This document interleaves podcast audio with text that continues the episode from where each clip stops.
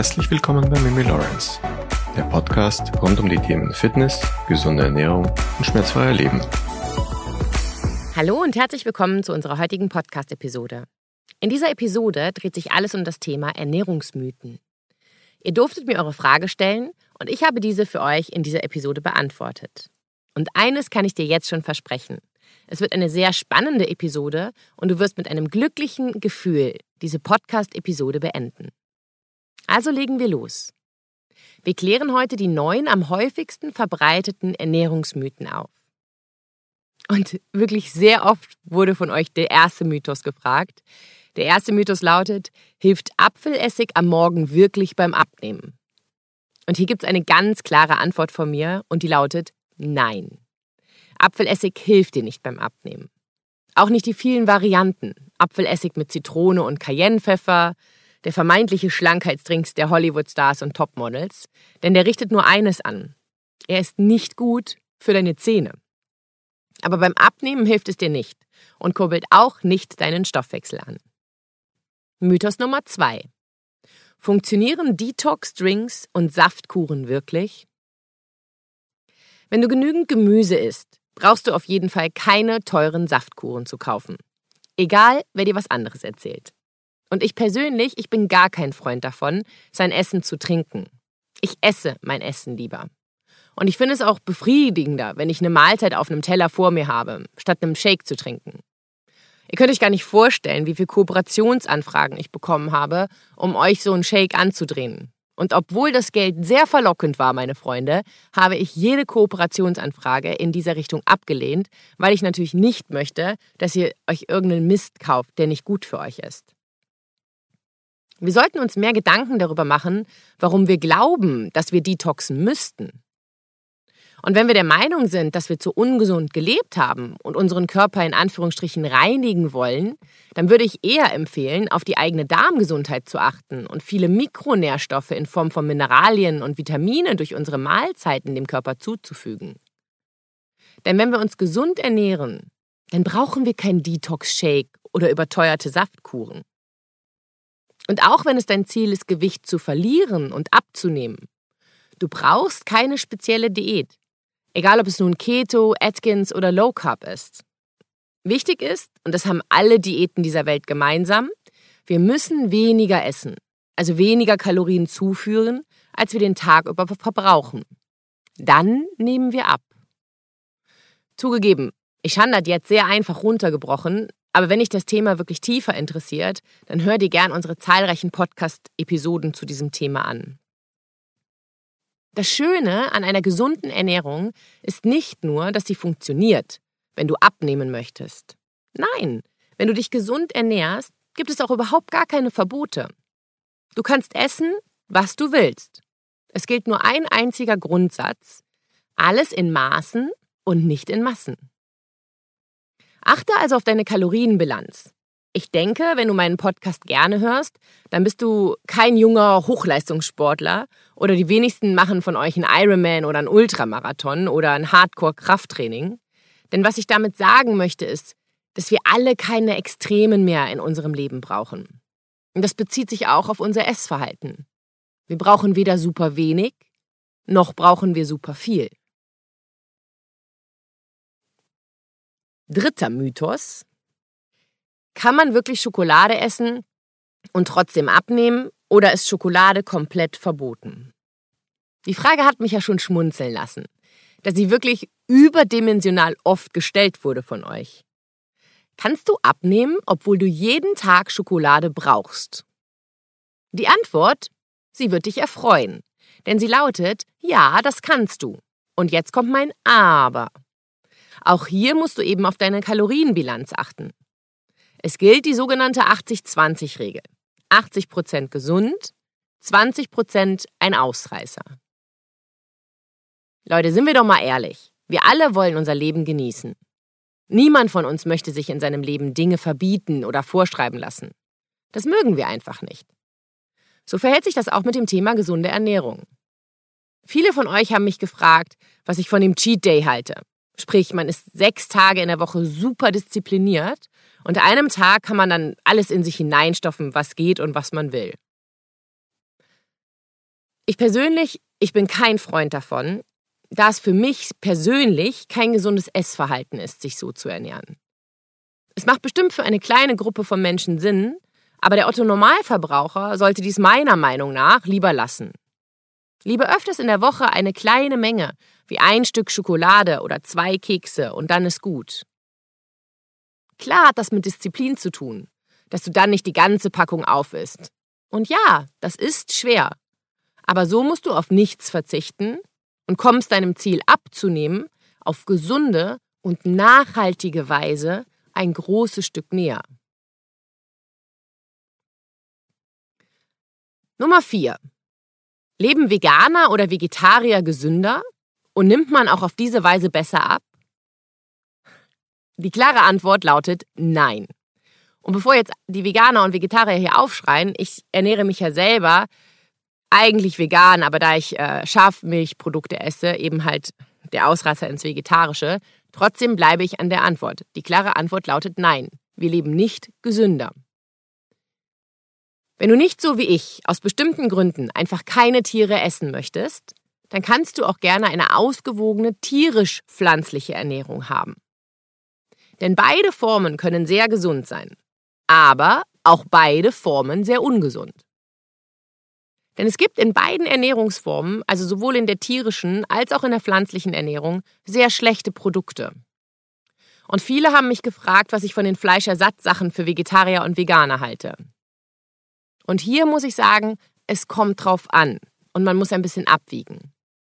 Denn wenn ich jetzt zum Beispiel in den Supermarkt gehe und ich will mir hier vegane Würstchen kaufen, äh, das mache ich persönlich nicht, weil ich persönlich finde das schlecht.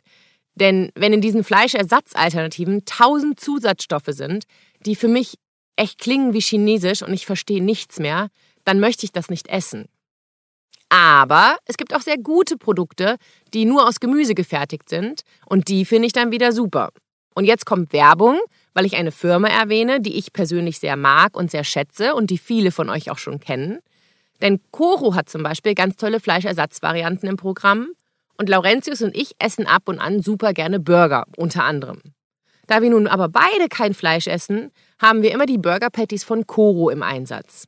Die sind urgut und sie bestehen entweder aus Aubergine oder Artischocke. Und das finde ich dann wieder super. Und da stehe ich zu 100% zu. Und das schmeckt mir auch. Wenn du es mal ausprobieren willst, geh auf www.corodrogerie.de und suche nach den Burger Patties. Und mit dem Code MIMI bekommst du auch noch Rabatt. Ich verlinke euch die Sachen, die ich gut finde, mal unten in der Podcast-Beschreibung. So, Trommelwirbel, Mythos Nummer 5 interessiert alle von euch. Es geht darum, ob man wirklich keine Kohlenhydrate nach 18 Uhr essen darf. Dieses Gerücht hält sich so hartnäckig. Wir nehmen zu, wenn wir nach 18 Uhr Kohlenhydrate essen. Leute, dann wäre ich ein Fass ohne Boden da Lorenzos und ich unsere Arbeitszeit geschuldet immer weit nach 18 Uhr, eher so um 21 Uhr zu Abend essen. Und ja, ihr seht das ja auch auf unserer Instagram-Story, wenn wir unsere Rezepte posten, wir essen Kohlenhydrate. Hier mal ein paar harte Fakten, um diesen Mythos ein für alle Mal ad acta zu legen. Dein Körper verändert sich nicht ab einer bestimmten Uhrzeit. Dein Körper arbeitet einfach durchgängig 24 Stunden. Es stimmt einfach nicht, dass du zunimmst, wenn du nach 18 Uhr was auch immer isst. Eine ausgeglichene und gesunde Ernährung ist hier der Erfolg. Dann ist es auch egal, wann du isst. Das beeinflusst dein Gewicht nicht. Für deinen Energiehaushalt ist es natürlich besser, wenn du mehr im Laufe des Tages zu dir nimmst, da du hier vermutlich auch leistungsfähiger sein musst, als wenn du abends dann nur noch auf der Couch liegst. Und du wirst vermutlich auch besser schlafen, wenn du mehr im Laufe des Tages isst, als um 23 Uhr eine Hauptmahlzeit, die den Körper dann verarbeiten muss, während du schläfst. Aber für einen Erfolg in deiner Diät ist es egal. Es kommt auf die Kalorienbilanz an. Fakt ist, du solltest dich weder überessen, noch solltest du hungern. Wenn ich super aktiv den Tag über war, viele Termine hatte und auch hart trainiert habe, und dann sitze ich abends um 22 Uhr das erste Mal auf meiner Couch und merke, dass ich noch Hunger habe, dann esse ich auch noch abends um 23 Uhr. Aber ich achte eben auf meine Gesamtmenge, die ich verzehrt habe an diesem Tag. Und das ist das A und O, dass wir immer das richtige Maß finden in unserem Leben. Mythos Nummer 6. Frühstück ist die wichtigste Mahlzeit. Wer kennt dies nicht aus Kindertagen? Esse morgens wie ein Kaiser, mittags wie ein König und abends wie ein Bettelmann. Wir haben das damals von unseren Großeltern so beigebracht bekommen und auch meine Elterngeneration glaubt noch sehr hartnäckig daran. Aber es handelt sich um ein veraltetes Denken. Denn Frühstück ist nicht die wichtigste Mahlzeit des Tages.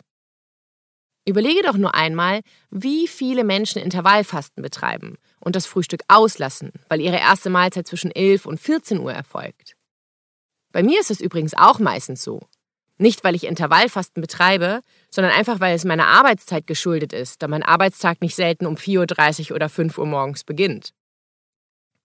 Zudem trainieren viele Menschen, ebenfalls genauso wie ich, direkt nach dem Aufstehen und essen vor ihrem Lauf oder Krafteinheit nichts. Jeder muss einfach schauen, was für ihn oder sie am besten funktioniert. Das Wichtigste bei unseren Mahlzeiten ist, dass wir gesund, ausgewogen und in der richtigen Menge essen. Wir müssen auf unseren Alltag schauen und schauen, wann wir Energie brauchen und wann nicht. Und daran sollte sich jeder meiner Meinung nach orientieren. Und weil super viele gefragt haben, ob ich nicht sehr intensiv auf das Thema Intervallfasten eingehen könnte, dazu haben wir schon zwei ganz, ganz tolle Podcast-Episoden gemacht. Auch die verlinke ich euch in der Podcast-Beschreibung. Mythos Nummer 7 müssen wir Protein essen, um Muskeln aufzubauen? Beziehungsweise wie wichtig ist Protein? Auch darüber haben wir ja schon in der ein oder anderen Podcast-Episode gesprochen. Und wir brauchen so ganz grob gesagt zwischen 1,6 bis 2,2 Gramm Protein pro Kilogramm Körpergewicht. Das bedeutet bei einer 60 Kilogramm schweren Person, dass sie zwischen 96 und 132 Gramm Protein zu sich nehmen sollte. Und das geht auch ohne Hühnerbrust und Magerquark, weil ich das als Thema gerade erst in einem Coaching mit einer Kundin hatte. Die Arme hat so viel Magerquark und Hühnerbrust gegessen, obwohl sie das gar nicht mochte, nur weil sie halt meinte, dass sie damit einfach nur auf ihren Proteingehalt kommt. Fakt ist, dass viele Frauen nicht so viel Protein essen, wie es für sie gut wäre. Irgendwie glauben viele Damen, dass Bowls und Saftkuren das richtige Mittel in einer Diät wären. Das Problem, da ist halt nicht viel Protein drin. Fakt ist, wir brauchen schon die Mindestmenge an Protein. Und das Schöne, wenn man damit anfängt und das mal kontinuierlich macht, dann siehst du wahnsinnig schnell Ergebnisse. Mythos Nummer 8. Zuckerfreie Getränke und Süßstoffe in Nahrungsmitteln helfen dir beim Abnehmen. Diese Frage haben auch wirklich viele gestellt. Sind Zuckerersatzstoffe wie Aspartam, Saccharin oder Sucralose ungesund oder nicht und unterstützen dich auf deiner Reise abzunehmen? In der Theorie sollen diese Süßstoffe deinen Blutzuckerspiegel nicht ansteigen lassen, aber dennoch schön süß schmecken. In der Praxis funktioniert es aber leider nur ganz anders in unserem Körper. Amerikanische Wissenschaftler wiesen bereits im Jahr 2008 in Tierversuchen nach, dass Ratten viel zunahmen, wenn sie mit künstlichem Zucker gefüttert wurden.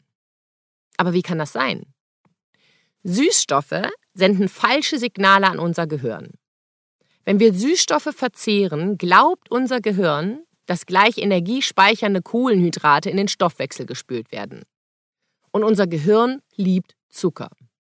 Aber dieser angekündigte Energieschub, der bleibt aus. Und so wie wir Menschen leere Versprechen nicht schön finden, so mag das auch unser Gehirn überhaupt gar nicht. Es glaubt nämlich nun, dass wir in einer Hungerkrise befinden und fordert deutlich mehr Nahrung ein. Und das Ergebnis? Heißhunger. Und wenn das nicht schon reichen würde, wir glauben ja auch noch, dass wir keine Kalorien mit den Leitgetränken zu uns genommen haben, daher glauben wir auch noch, dass wir mehr essen können. Somit sind Süßstoffe und Leitgetränke auf gar keinen Fall geeignet, wenn du abnehmen möchtest.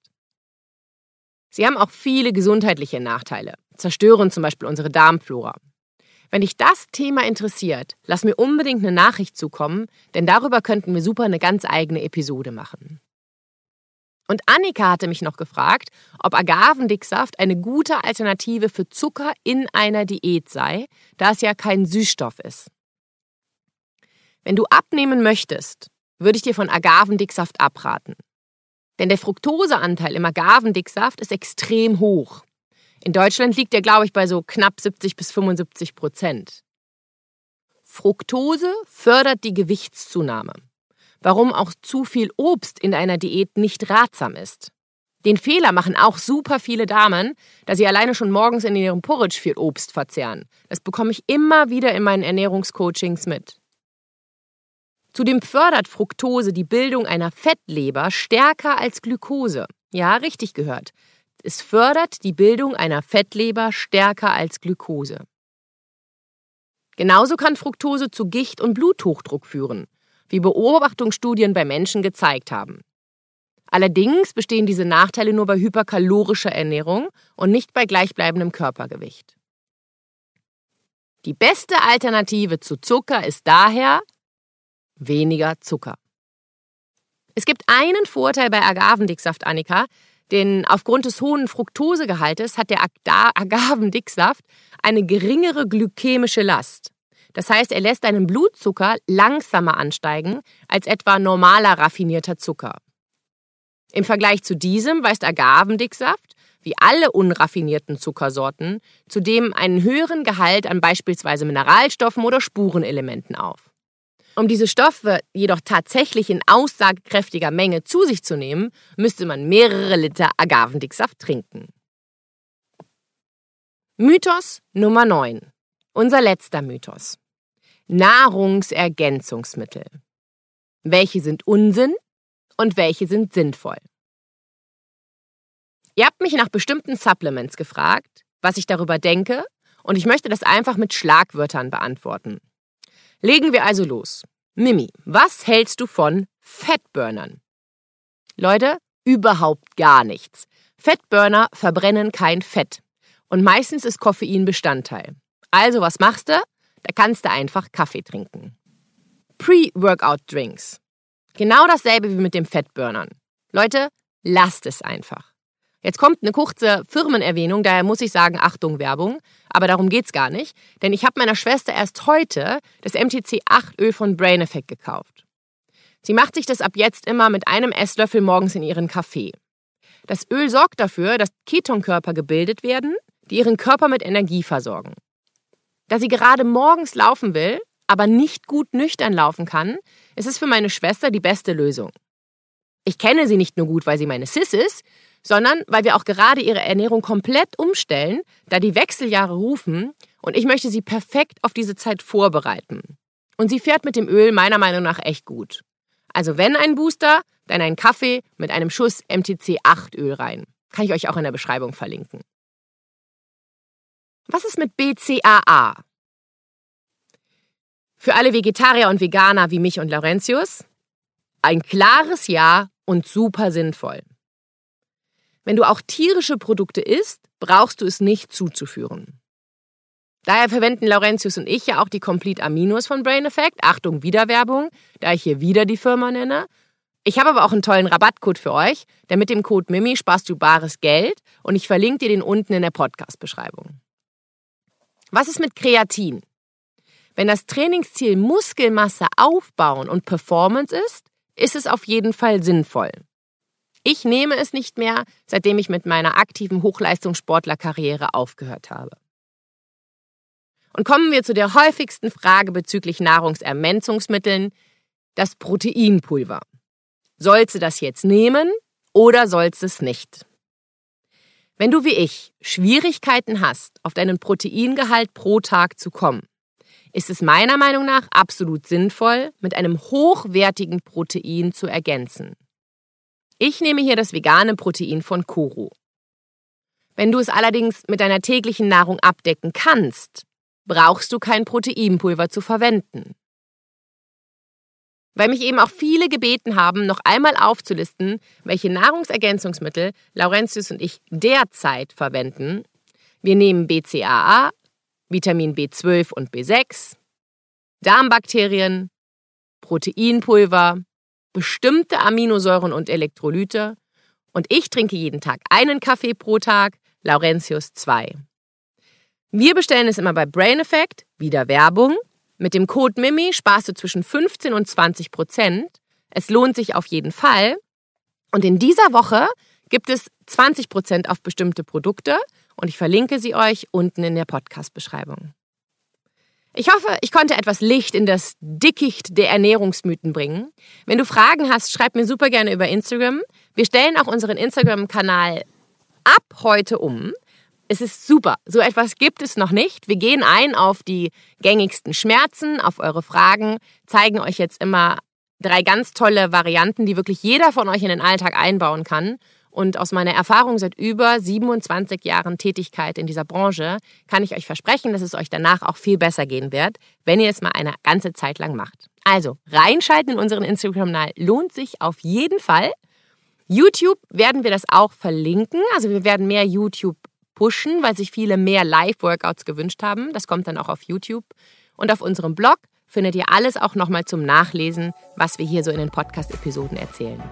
Ich wünsche euch eine wunderschöne Woche und verbleibe mit herzlichen Grüßen, deine Mimi Lawrence.